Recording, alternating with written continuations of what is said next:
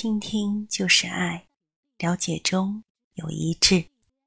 欢迎收听《恋爱二十一周》，我是徐静。爱是一声问候。到目前为止，您已经在这段表达真爱的旅途当中，攻克了几个重要的真谛。我们一起学习表达忍耐、仁慈、鼓励，这些都不是容易做到的事情，但是肯定是对健康的关系至关重要。所以说，你每天问候爱人的方式，看来似乎只是琐碎的小事，但这些小事却具有。出人意料的重要性。从一对恋人互相打招呼的方式当中，你就可以看出他们关系的大概的光景。你可以从他们的措辞和表情当中看出来，也可以从他们对话的方式当中感觉出来。或者，你都可以从他们的肢体的基础当中看得更加的明显。但是，问安打招呼到底有多重要呢？我们来看一看。问安，这对每个人来说都是很容易的事情。与为人高尚的人问安是容易的。与为人谦卑和和善的人打招呼，也许也是很容易的。但是，对你讨厌的人、生气的人，也要以谦卑和恩慈的态度相待，柔和的跟他去问好，是不是对你来说同样是容易的？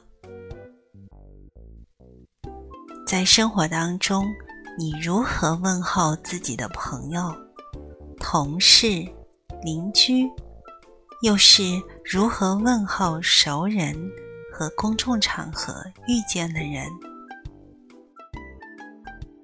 我想你可能会遇到一些自己未必喜欢的人，但依旧礼貌的和他们打交道。如果你对别人都可以这样友善和礼貌，那么你的爱人是不是也可以得到同样的礼遇？对你的爱人十倍于对别人的彬彬有礼，其实也不为过，对吧？因为你们才是自家人。有些事情。你或许并不会时常想到。清晨醒来时，你对他说的第一句话；你唱车时候的表情，说话时候的语气。但也有些事，你可能从来无暇在意。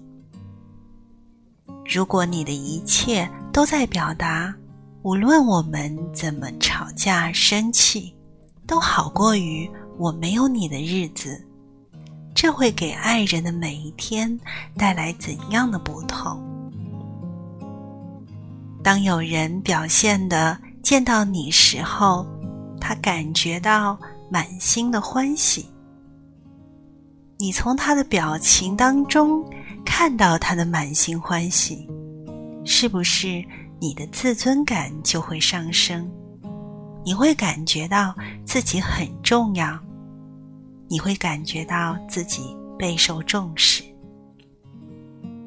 这就是因为好的问候为积极的互动关系搭桥铺路，就如同爱一样，好的问候让你们的关系进展的一帆风顺。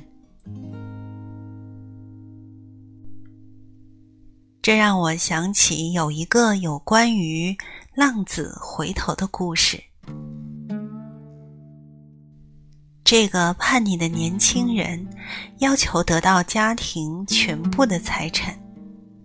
当他得到之后，就任意的放荡、浪费资财，把一切所有都耗尽了。很快，他就得到了自作自受的下场，发现自己沦落在猪圈中吃残羹冷炙。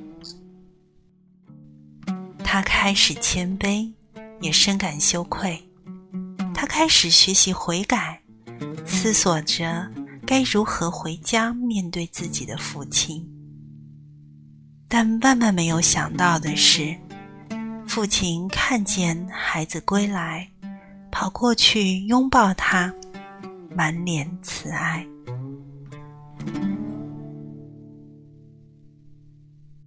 这个年轻人在脑海当中也许设想过很多的场景，但这或许是他。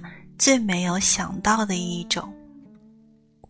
你认为，当他得到父亲的拥抱，听见他慈爱的话语的时候，内心会是什么样的感觉呢？他确切的感受到自己是被爱的，再次获得了真爱。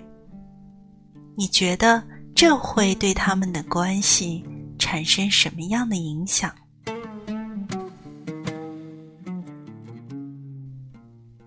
你能以什么样的问候方式，让你的爱人产生同样的被爱、被接纳的感受呢？你如何才能以一个字、一个触摸、一声话语、一个表情，就激起他的万千情绪？满怀爱意的问候。可以让他通过自己的所见、所闻、所感，感受到你们在一起的幸福。想一想平日里需要互相问候的场合吧。当经过门口的时候，当一同吃饭的时候，当说晚安的时候。当通话发微信的时候，